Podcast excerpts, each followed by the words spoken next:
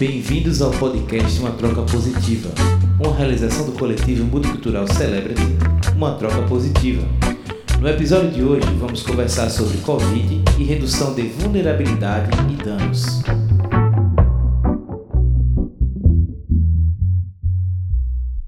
Cada um podia falar um pouquinho como é que está, como é que está vivenciando esse processo da pandemia, como que isso chegou, como isso está se desenvolvendo, né? Pensando que já faz mais de um ano que a gente está nesse processo. Uhum. É, inicialmente, né, a gente já está há um ano nisso, como a Aninha falou. É, a priori, a gente teve aquele grande momento de confusão. Eu acho que o Felipe também, a gente vivenciou isso de, no primeiro momento, não saber como agir, é, não ter muito ainda uma forma concreta para lidar com os pacientes, sentir medo, ver os nossos colegas tendo medo de lidar com a situação por medo de se expor, de expor os familiares e também de às vezes errar, já que era uma doença desconhecida e a gente não tinha esse conhecimento. Aí o tempo foi passando, a gente, graças a Deus, né? A gente, graças à ciência, fomos adquirindo um certo conhecimento, é, conseguindo lidar melhor com a situação é, embaixo né, de muitas é, negacionismo, muito de serviços, mas querendo ou não, a gente foi indo. E aí a gente teve uma resposta boa. A, no, do meio do ano para o final do ano, a gente teve uma redução do número de casos, conseguiu ficar mais aliviado, mas aí no começo desse ano a gente se deparou com essa nova onda, com é, novas variantes mais transmissíveis e as pessoas já não estavam mais com tanto medo, então a gente lidou com outra situação, que não foi a situação mais daquela incerteza inicial, mas foi uma situação de é, pronto-socorros lotados, muitas pessoas graves sendo internadas, falta de vaga em UTI, é, falta muitas vezes de insumo, oxigênio. Eu, diferente do Luiz, eu trabalho em zona é, no interior, e no interior a gente lidou muito com isso de não ter o recurso necessário né, para dar a melhor assistência para o nosso paciente, lidar, sim, mesmo que não com as proporções como foi em Manaus, por exemplo, mas lidar sim com oxigênio acabando e a gente sem vaga para os pacientes. E isso é, afeta muito o psicológico do, do profissional, né? A gente fica nessa, nesse fogo cruzado, querendo dar o nosso melhor, mas sem ter condições muitas vezes. E é isso. Bem, é, é como a Val está falando, a gente teve um momento no começo do ano passado que foi uma onda, foi o pico, mas não demorou muito para passar e não foi tão ruim quanto o que está rolando agora. Nesse momento está muito pior do que no começo do ano passado. Isso, mesmo no, Val deu, deu o ponto de vista dela sobre o interior, sobre o SUS. E eu falo isso do do privado, aqui da capital mesmo, de Natal. A situação é a mesma. A gente só não lidou ainda realmente com falta de oxigênio, mas falta de vaga, falta de monitor, falta de ventilador, a gente lidou. Aqui, aqui mesmo, de tão lotado que, para vocês terem noção, o nosso pronto-socorro foi transformado em um centro de internação, porque não tinha mais vaga lá em cima. Para Isso é recorrente em todos os pronto-socorros de Natal, de é. ter transformado é... Pode falar. É, desculpa eu te interromper, mas assim, é, acrescentando que eu tive pacientes que eles tinham é, plano de saúde e realmente os, os hospitais particulares eles não tinham vaga. Eu ligava com paciente, inclusive, que chegaram a óbito, é, pacientes que eu ligava e falava assim, ah, quero regular um paciente. Aí eles nem perguntavam o que era, só falavam, olha, a gente não tem nenhuma vaga, a gente não tem, a gente está fechando o pronto-socorro, a gente não consegue receber mais ninguém. Isso há mais ou menos umas duas a três semanas atrás. Tipo, Pureza, que é um município que eu atualmente dou plantão, é, do, no ano passado, a gente só tinha tido um óbito por Covid. E nessas últimas três semanas, se eu não me engano, a gente já teve uns, uns 20 óbitos. Em um dia eu tive quatro óbitos. Então, tipo assim, é muito diferente do ano passado e as pessoas elas não têm tendo noção do quanto tá pior e do quanto tá sufocante, porque quando a gente achou que ia estar tá melhor, e eu, eu tava até pensando esses dias, estava falando com a Rafaela, que é a minha namorada, minha companheira, e a gente, e eu tava comentando, nossa, a gente achou que 2021 vinha para lavar tudo de ruim que 2020 tava e foi, né? E aí tá sendo pior, tá sendo mais caótico. Tá sendo bem cansativo, assim. Para falar a verdade, eu pensei que eu tava lidando ótimo com a pandemia. No ano passado eu tava lidando super bem, mas esse ano tá especialmente ruim para mim, assim. Em termos de cada plantão é muita energia que você gasta, é, muito, é muita situação difícil. E você volta do trabalho completamente esgotado, assim. Eu fico tendo crise de ansiedade para voltar pro plantão.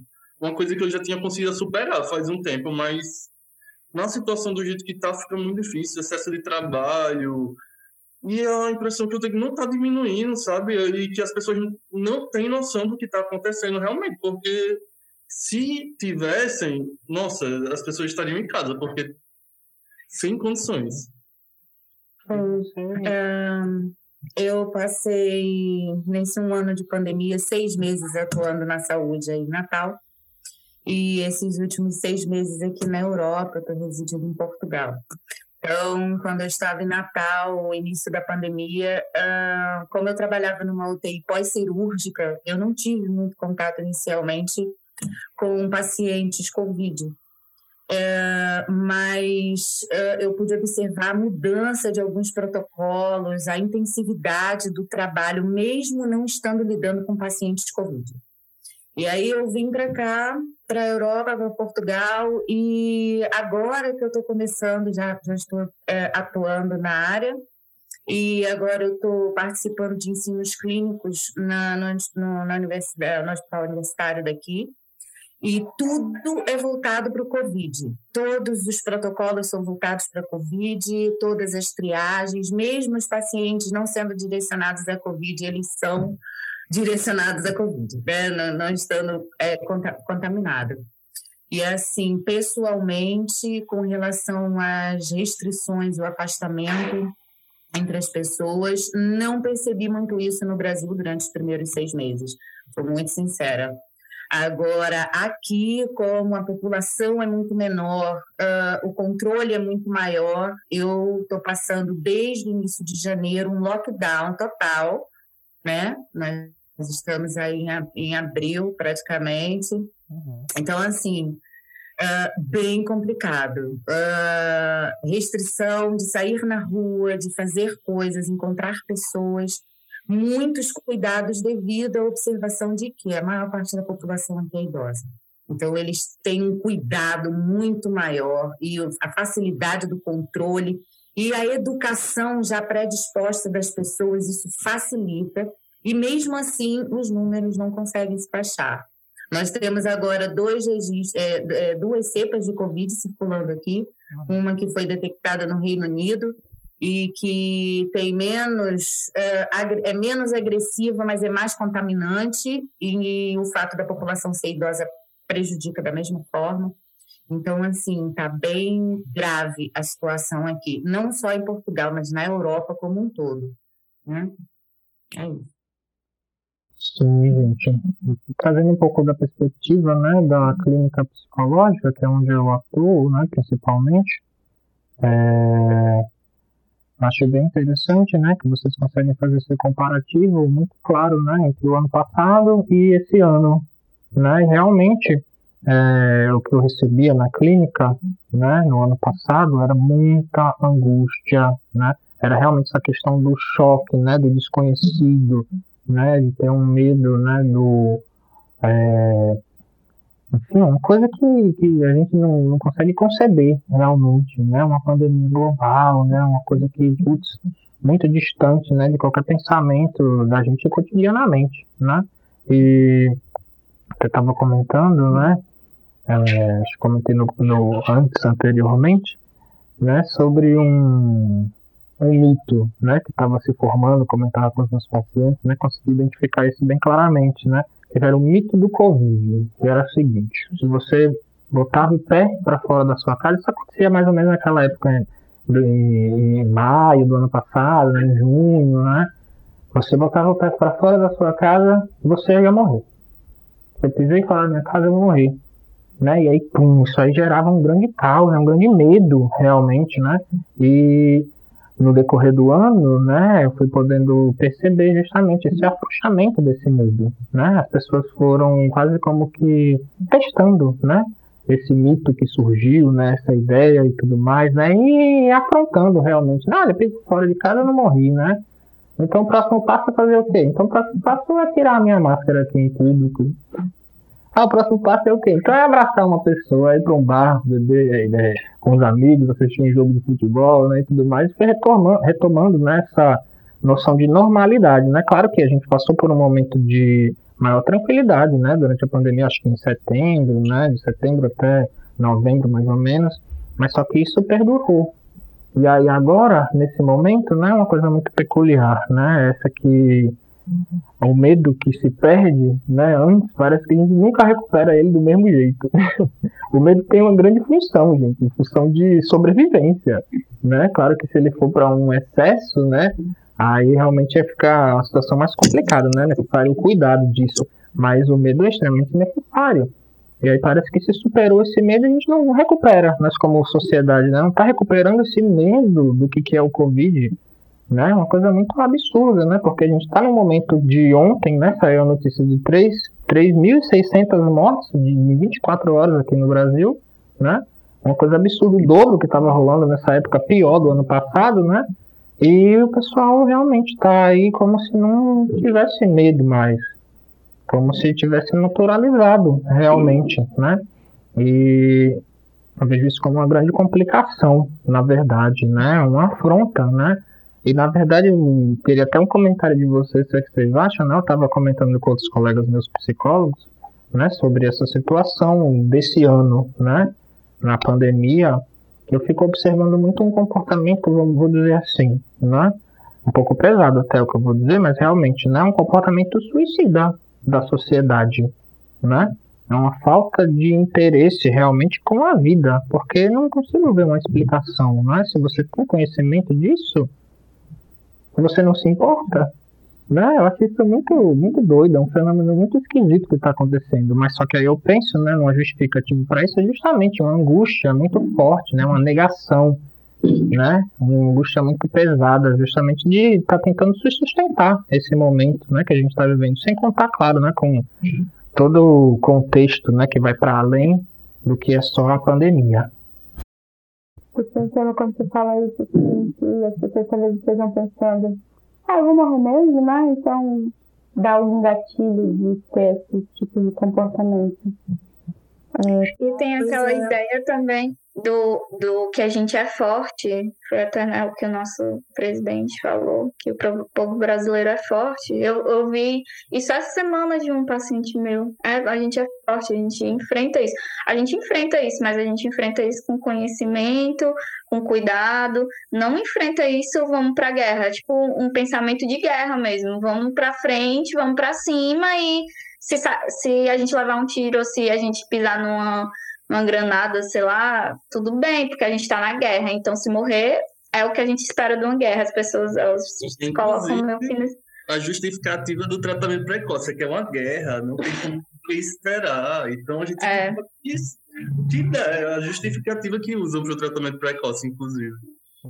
É uma guerra. É, exatamente. Sim, tem uma psicóloga aqui que, uh, na verdade, a universidade está oferecendo tratamento psicológico para os estudantes. Os que a gente não está podendo sair e toda modificação de aulas dentro é, é, online, né? Então, está tendo uma grande modificação no tratamento com os alunos. E essa psicóloga, ela fez uma reunião e ela estava comentando sobre é, a maior parte dos problemas psicossomáticos partem da ansiedade e dos medos. Então, que isso pode trazer um aumento do, do, do comportamento suicida entre jovens, que é alto aqui na Europa. E, de certa forma, aqui em Portugal esse índice é bem alto. Então, que por isso que eles estavam dando esse passo maior em observar e ajudar o tratamento de saúde mental entre os jovens. né? Porque hum, ansiedade e medo é o que desenvolve a gente isolado, com notícias ruins, com tudo que está acontecendo. Então, está sendo um enfoque bem grande com relação aos jovens aqui. Uhum. Muito bacana. É, acho super importante a gente pensar assim, né? A gente está falando sobre Covid, mas a gente está no podcast um coletivo expedicionista, pensando no uso de drogas também, né? Quando a gente vai falar de redução de danos. Tiveram várias palavras, assim, é, que são colocadas para a gente pensar esse paralelo, né? Essas conexões aí. E aí, por exemplo, né? Como é, a gente perde o medo do Covid e a gente também perde o medo do uso das drogas quando a gente experimenta elas e a gente não morre, não vê demônios, né? Como a produção faz isso, como isso é uma característica super social da, da, de como se desenvolvem o pensar e o agir da, daqui, né, do brasileiro. E aí essa palavra guerra também se coloca aí, né? Como que a gente pensa essa guerra às drogas, como que a gente pensa é, essa relação do uso das drogas e dos nossos comportamentos também. E aí eu queria que vocês comentassem um pouco sobre essas relações, de como a gente pode ver, até o que, a gente falou é, no início da conversa sobre, por exemplo, como é que a gente fica em casa. E aí eu tenho que sair porque eu não tenho o que comer em casa e preciso sobreviver. E aí tem todo um risco relacionado a isso. A nossa perspectiva, o emprego e tal, como é que a gente sobrevive. E aí como é que entra esse recorte também do aguentar essa sobrevivência relacionada a esse consumo de drogas que pode ter aumentado, não pode ter aumentado, e como que a gente pensa essas discussões de práticas de redução de danos nesses dois contextos, né? Para manter esse equilíbrio e tal. Bom, aqui é, eu vi algumas pesquisas, alguns trabalhos, inclusive, que já foram efetuados, científicos, é, desde o início da pandemia, e aqui em Portugal eles estão identificando o aumento do consumo entre jovens e adultos, é, a intensificação das doses certo? Eles passam pelo fato de estar em casa, de estarem seguros, né? se sentir seguros, eles passarem a utilizar doses maiores pelo fato de se sentir seguro. Né, dentro da própria casa. Uhum. E uh, houve duas variantes que aumentaram demais aqui, que foi o alcoolismo, certo? Que está associado às drogas lícitas. E aqui eles têm um problema grave de utilização de heroína coisa que não está muito uh, direcionada ao Brasil, né? A gente não tem tanta incidência dessa, dessa substância. E então, as políticas públicas direcionadas a tratamento durante a pandemia da, estão muito direcionadas às pessoas que querem parar de utilizar. No caso, como elas estão aumentando as doses e aumentando os, os processos de overdose, a política pública que eu incentivo a tratamentos durante a pandemia para a, a redução ou a eliminação do uso da heroína. Então, foi uma coisa que eu achei muito interessante aqui, além da distribuição de utensílios, não só para usuários de heroína ou drogas injetáveis, como para outros, né, outros aspectos, como usuários de cocaína, como, né, utensílios que, que eles usam é, como também o tratamento medicamentoso desses pacientes. Os centros aqui, associados a algumas ONGs, eles, é, durante a pandemia, eles focaram nos tratamentos medicamentosos com relação aos opioides. Então, assim, é, o enfoque aqui é muito grande nisso. Eu achei bem interessante com relação a esse tipo de tratamento né, que eles fazem com a metadona, né? Eles fazem um tratamento aqui de metadona com usuários de heroína e outros opioides, que aqui é muito grave esse assunto, é muito, é muito chamativo esse assunto aqui na área da saúde. Aqui no Brasil, o vício opioide que tem é uma pessoa vai pronto-socorro tomar tramal, morfina, sobre alguns pretextos meio enfim, só para. Eles estão indo para lá e. Quem sou eu para negar, né? Uma pessoa que está dizendo que precisa. Eu percebi ao de, determinados meses da pandemia, agora não tanto, que eu acho que eles estão com medo, mas quando estava mais tranquilo, a, observei um aumento dessa galera indo para o pronto-socorro com as justificativas deles, que nem sempre correspondem a, às vezes, a somatização, enfim. E observei um aumento da frequência dos viciados em opioides. Aqui no Brasil o que tem é isso. Heroína realmente não tem, não. É. Em relação a essa questão do consumo de drogas durante a pandemia, eu confesso que eu não tenho nenhum, não li nenhum artigo, nem nada assim baseado cientificamente mesmo. Eu vou falar mais sobre a minha vivência e o machismo, né, pessoal. Eu acredito que a, a, essa situação que a gente está vivendo, como já está desorganizado de uma maneira geral, até para lidar com a pandemia, e antes essas questões já eram colocadas de lado, elas já não eram priorizadas. Eu acredito que elas estão cada vez é, menos em foco, assim. Acho que o Brasil ele não está ligando, tipo, o que a Amanda né, falou sobre, sobre a questão do, de Portugal, que eles estão dando essa atenção e toda para os, para os pacientes que têm algum tipo de vício e tal. Acredito que no Brasil a gente não consiga ter isso porque a gente está ocupado demais tentando lidar com a pandemia que está aí sem, sem rumo, que a gente não tem, a gente tem um governo federal que não nos dá suporte, que não é, toma a frente de nada. Então a gente está tentando lidar individualmente, como estado, como município, contra isso. Eu acho que tá, a gente está pecando demais, não só no enfoque nesse enfoque, como também no de outras doenças. É, que a gente que ainda existem, né? Não deixaram de existir, não deixou de existir problema porque existe Covid, mas a gente não consegue ter foco para mais nada, parece. Parece que tudo gira em torno disso. E aí sim, as pessoas elas ficam mais em casa, elas atualmente, né, com o término do auxílio emergencial, elas começam a passar fome, elas perdem os empregos, e isso com certeza aumenta o consumo de drogas, né? Porque é, não, não digo porque existe, né? O consumo de drogas recreativas e tudo, somos todos provas disso, mas a partir do momento que você não tem mais é, outras coisas para fazer, quando você não tem mais sua vida social, quando você não tem mais nada, você começa a, a, ter um uso mais abusivo, a você começa a usar isso como maneira de escape, não como maneira de divertimento, de autoconhecimento. Você começa a usar isso para escapar da sua realidade. Muitas, muitas pessoas dessas que perderam muitos familiares, né? Porque, querendo ou não, as pessoas mais vulneráveis, elas acabam sofrendo mais com essa situação. Então, é angustiante e eu acredito que o Brasil, infelizmente, não liga, não tem um enfoque quanto a isso.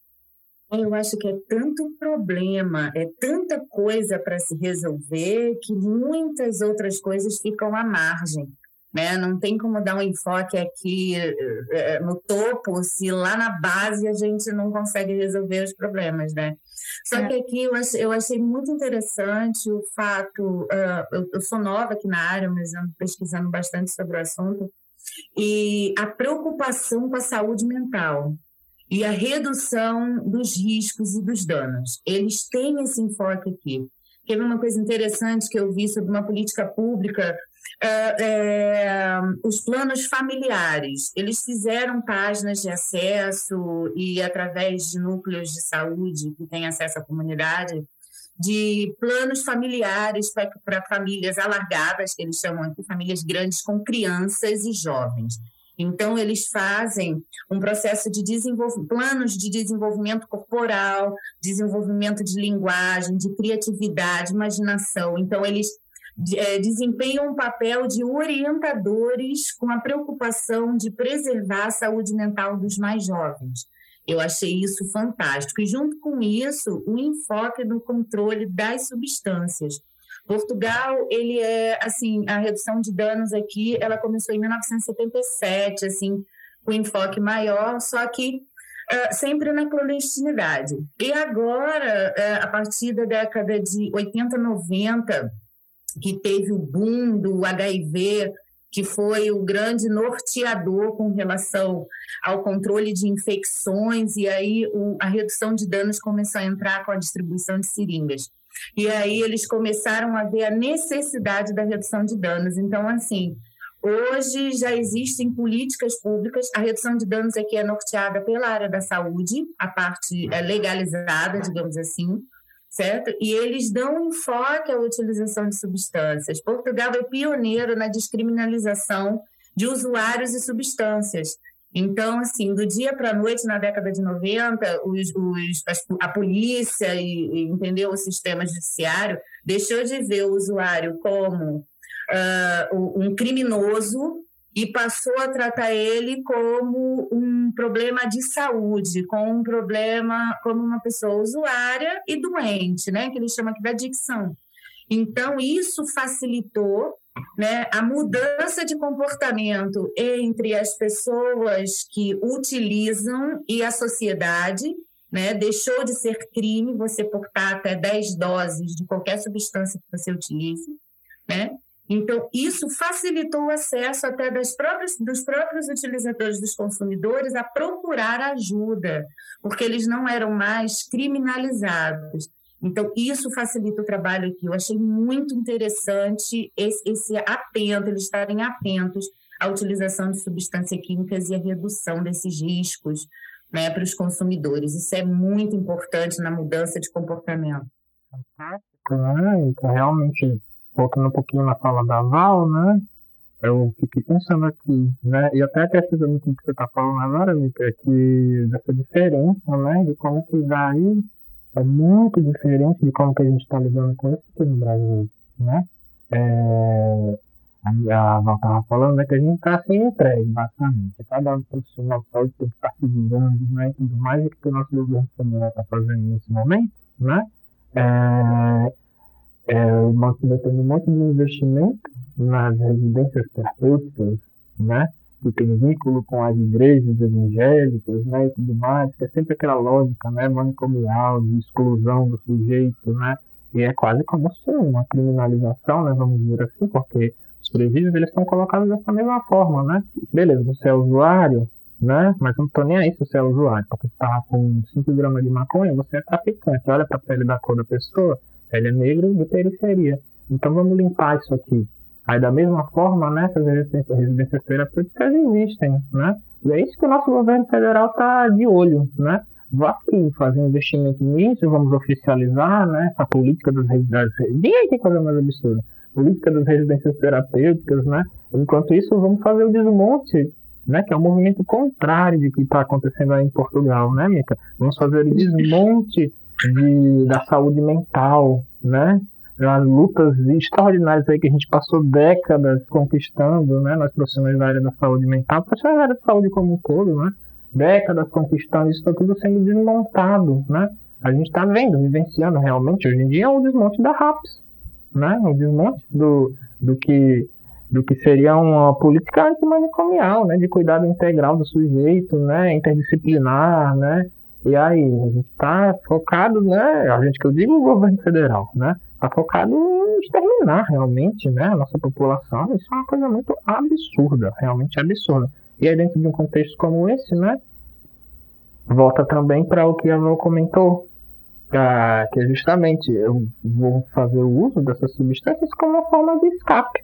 Eu já não tenho, né, é, sei lá, uma condição que seja, né, de pensar numa perspectiva de futuro, né, e tudo mais. Poxa, eu vou pensar em me cuidar, eu quero realmente sair daqui, quero sumir daqui. Isso é muito, muito preocupante, muito complicado, né, e a gente vê justamente um grande aumento, né, no, no uso de forma irresponsável mesmo, né, no uso de maneira compulsiva, né, e é complicado demais essa situação.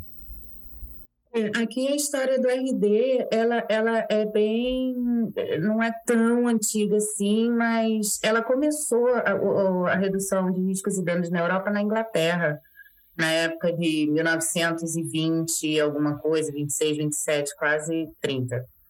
E já foi a primeira atuação de um governo com relação à redução de riscos e danos aqui na Europa. Aqui em Portugal só começou em 77, então, assim, é bem raro, é, é, é bem próximo, né? Não é, não é uma coisa tão antiga. Só que o ponto de vista com relação ao consumidor é que é completamente diferente. Então, isso para mim, assim, dentro das possibilidades, né, das coisas que eu li, que eu estou pesquisando, é justamente isso. A mudança de comportamento, de como se vê o usuário, faz com que facilite você reduzir riscos e danos e tratar ele com humanidade. Que a gente estava até falando mais cedo, né? Primeiro, ontem foi meu primeiro contato com a área clínica aqui de Portugal e eu achei formidável o, a, a, o, como eles tratam todos os utentes, como eles chamam aqui, como humanidade. Porque você chegar num atendimento público aí no, no, Rio Grande do Norte é desumano, mesmo sem pandemia e sem Covid, né? Então você imagina. E isso, para mim, assim, o tratamento humanitário é essencial para você conseguir reduzir os danos e os riscos do consumidor de droga, principalmente durante uma pandemia. É, em relação, até juntando com o que a gente estava comentando anteriormente, no Brasil, a gente, a saúde brasileira, ela é muito curativa. Ela iniciou um processo de hospitalização inicialmente e só depois a gente começou a ter o um enfoque na atenção primária, na prevenção, mas inicialmente a gente era bem hospitalar e a gente ainda carrega isso culturalmente até hoje. E é uma mudar é, uma cultura de um país é complicado. É uma coisa que a gente sente até com a questão dos médicos que vêm dos outros países da América Latina, porque eles têm um enfoque mais preventivo do que a gente aqui. A gente tem esse enfoque de tipo, eu estou sentindo uma dor, eu quero um remédio que resolva. Eu tenho isso, eu quero um remédio que resolva. Eu quero resolver. Eu não quero fazer muito para prevenir nem para não piorar. Eu quero só um remédio que resolva todos os meus problemas. E aí isso é, claro, tem a questão da, dessas, dessas medicações é, de tratamento precoce, que isso não existe, mas enfim, é uma tentativa das pessoas de de ter algum, alguma saída, de ter uma medicação que não dependa delas, porque o que é o tratamento, que não é um tratamento, né? É uma prevenção. É você ficar em casa, é você fazer isolamento social, é você não fazer festa, é você não sair com as outras pessoas, mas elas querem tirar delas a é, responsabilidade pelas próprias vidas e elas querem que tenha um remédio mágico que resolva aquilo delas. E a mesma coisa acontece no luto as pessoas que perderam os entes queridos, elas não querem sentir o luto muitas vezes. Elas chegam e aí, ah, meu pai morreu daqui dois dias atrás, um dia atrás, e eu, tô, eu preciso de um remédio porque eu não tô dormindo, eu tô chorando o tempo todo. Então, é um processo você conversar com essas pessoas, explicar para elas que o luto é necessário, é uma coisa da vida mesmo, a gente precisa, a gente precisa viver isso, a gente precisa entender a perda e viver a perda. A gente não pode estar o tempo todo anestesiado, a gente não pode estar o tempo todo medicado, nem tudo se resolve com remédio.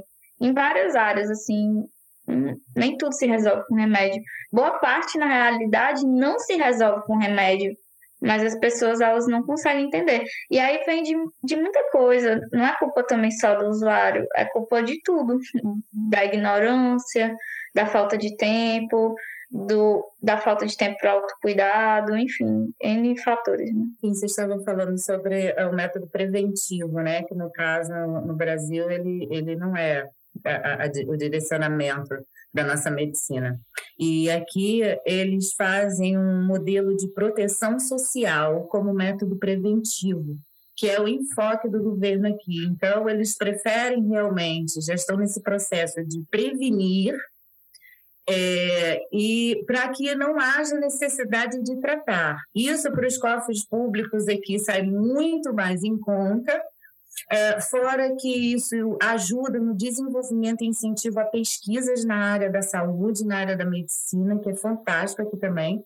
Então, assim, é preciso, no meu ver, mudar realmente. É difícil, né? Claro, a, a Val estava falando, é quase impossível mudar de um, de um dia para o outro mas esse modelo de proteção social, ele aqui funciona. Mas são 11 milhões de habitantes, não são 250 milhões de habitantes. Né? Então, assim, é que facilita. Mas como modelo e um projeto de, de iniciativo para outros países, eu acho que seria formidável. Prevenir antes que dê toda essa confusão no final. Eu acho que no Brasil a gente já está tentando mudar, né? Tanto que hoje em dia existe muito incentivo para é, a parte de prevenção, de os médicos irem trabalhar nas unidades básicas de saúde, manter o médico. Hoje em dia, a residência de é, medicina de comunidade é a residência que paga melhor, então existem programas de incentivo para isso. Enfim, existe a ideia, sabe-se que é necessário, mas também existem entraves. Com certeza, conflitos de interesse, né? Porque hospital é mais caro, tem gente que ganha muito, tem gente que ganha muito, indústria farmacêutica, enfim, N pessoas que ganham muito com, com isso. Hum, e aí, no Brasil, a gente sabe que a gente tem esses problemas, né? Não que em outras partes do mundo não existam, mas como a minha vivência é brasileira, é, eu acredito que existem muitos esses empecilhos, mas eu acho que já existe uma consciência, obviamente, de que é necessário mudar e que a prevenção é melhor, como você mesmo falou, Amanda, que é mais barato e é, e é até mais efetivo. É ah. É tanto mais é, barato quanto mais efetivo do que você medicar depois que a pessoa está doente. Às vezes é mais complicado, né? Uhum. É, é como o Laís está falando, vocês falaram sobre a medicalização da vida, como ela falou, a maioria das doenças, ela segue uma história natural que ela vai se resolver em mais de 90% das vezes, né? Ela sem você tomar nada.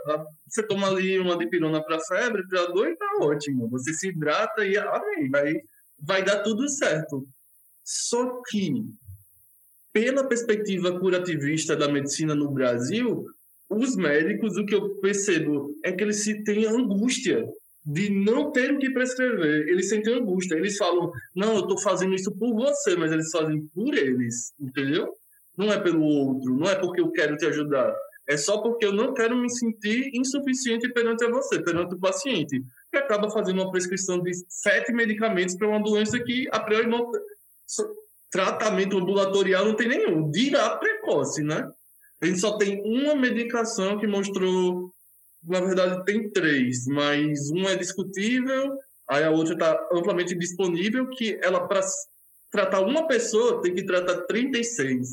Aí os bichos passando ivermectina para todo mundo, como se aquilo fosse a cura. E o paciente chega no pronto-socorro, principalmente. Ah, o paciente complicou, ele está com falta de ar, ele chegou lá, ele fala: Não, eu fiz o tratamento todo direitinho, não sei o que aconteceu. Nem a decência de explicar para o paciente que, que um, o remédio não funciona 100% das vezes, nem esse tipo de noção de, que, de como funciona a estatística, a medicina. A medicina é a arte da probabilidade, né? Então, as coisas têm porcentagens para funcionar. Aí você, você passa, isso vende muito mais, inclusive, para o médico você passa a noção de que você tem a solução de tudo, não que as coisas são probabilísticas. E aí, tipo, eu já sou formada há quase três anos, né? E aí, eu, no início, eu entrava muito, eu quebrava muito cabeça, mas chega um momento que é cansativo, realmente. Ó, se com os meus amigos são pessoas que são formadas, são pessoas adultas, muitas delas às vezes não querem entender. Imagina com a pessoa lá do interior, analfabeta, que, tipo, viveu sempre aquilo. Claro, eu sou uma pessoa, assim, falando sobre o individual. Eu sou uma pessoa que eu gosto muito de explicar para os meus pacientes o que eu estou fazendo. Já passei, sim, ivermectina, mas explicando para o paciente que não, não é tratamento, que não é prevenção, que ele precisa ficar em casa, que ele precisa fazer tudo que aquilo não tem comprovação, mesmo eles não entendendo, eu tento passar tudo o que é, porque muitas vezes eles vêm angustiados, vêm dizendo que querem tomar, então eu não vou dizer que nunca passei, já passei.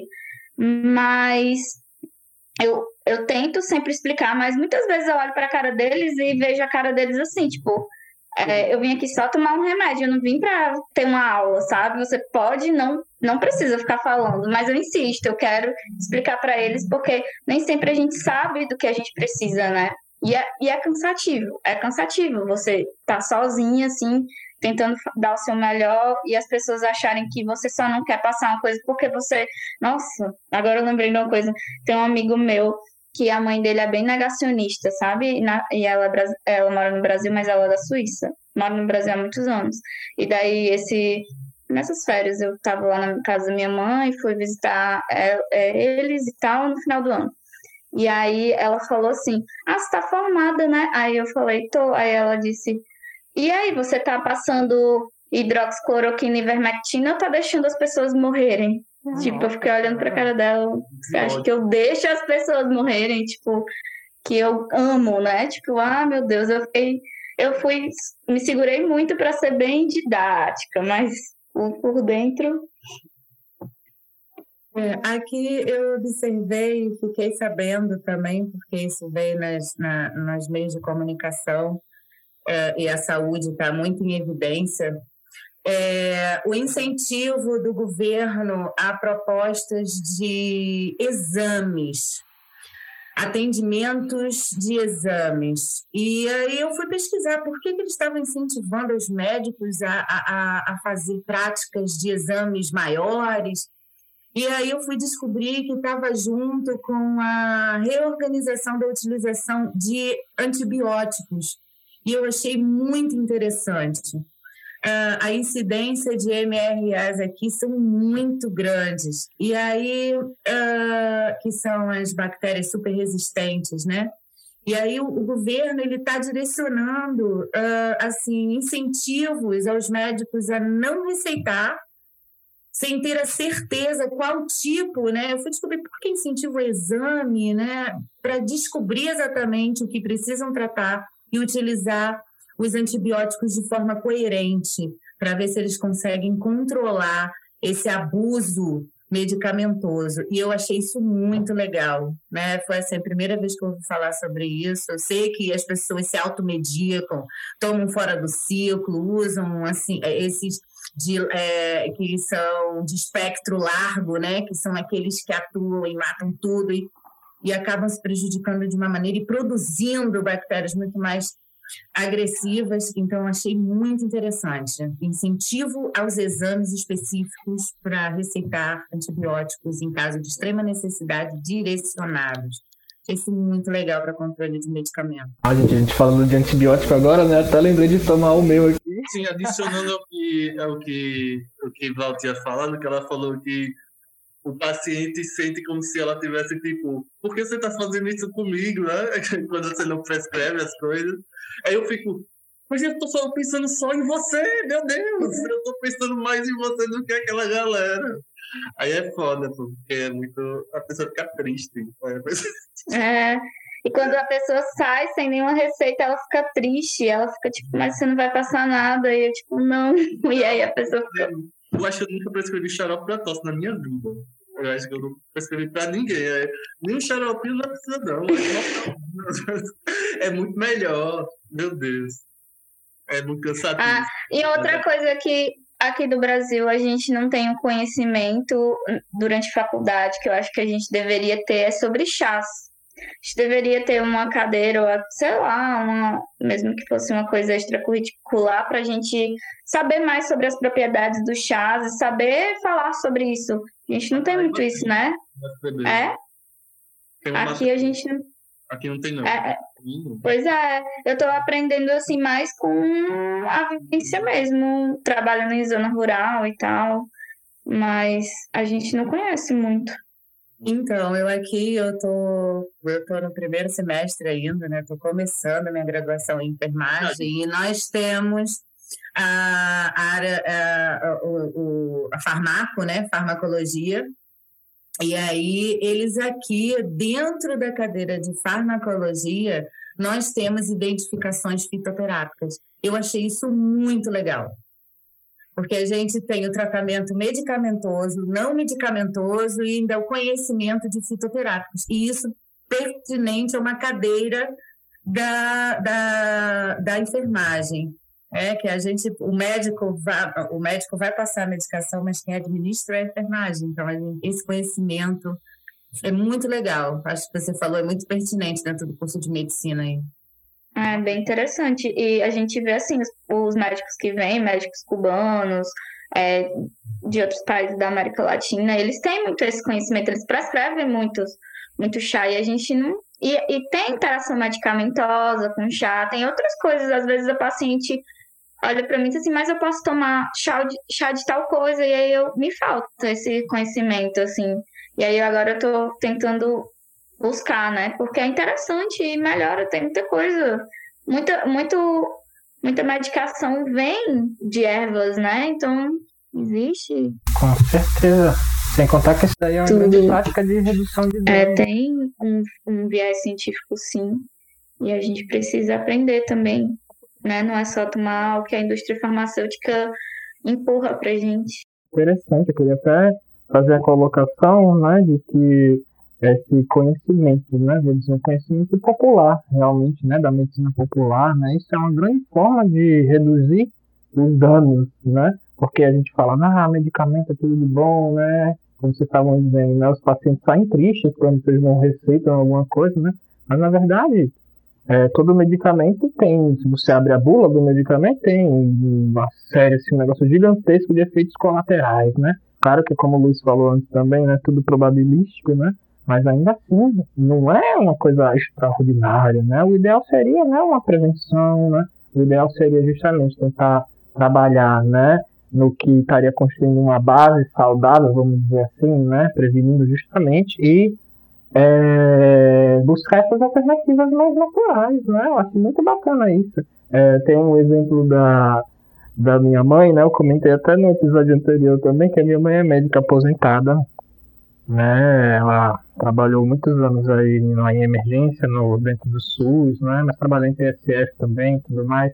E aí eu tenho essa experiência pessoal minha, né? De que a minha mãe, ela não gostava de tratar a gente com remédio eu e meus irmãos, né, tudo mais, ela não passava remédio, muito difícil passar remédio. Ela é, passava quando era necessário, realmente, né, um antibiótico, alguma coisa assim, né, mas o que, que ela fazia? Ela passava um monte de chá pra gente, ficava doente, tomava um chá. Toma um chá de não sei o que, toma um chá de não sei o que lá, alho com limão, né, um camomila anti-inflamatório, né, e um de hortelã para o seu estômago. E aí a gente vai fazendo essa costura, né, justamente com uma ideia de que é uma redução de danos, né, no fim das contas.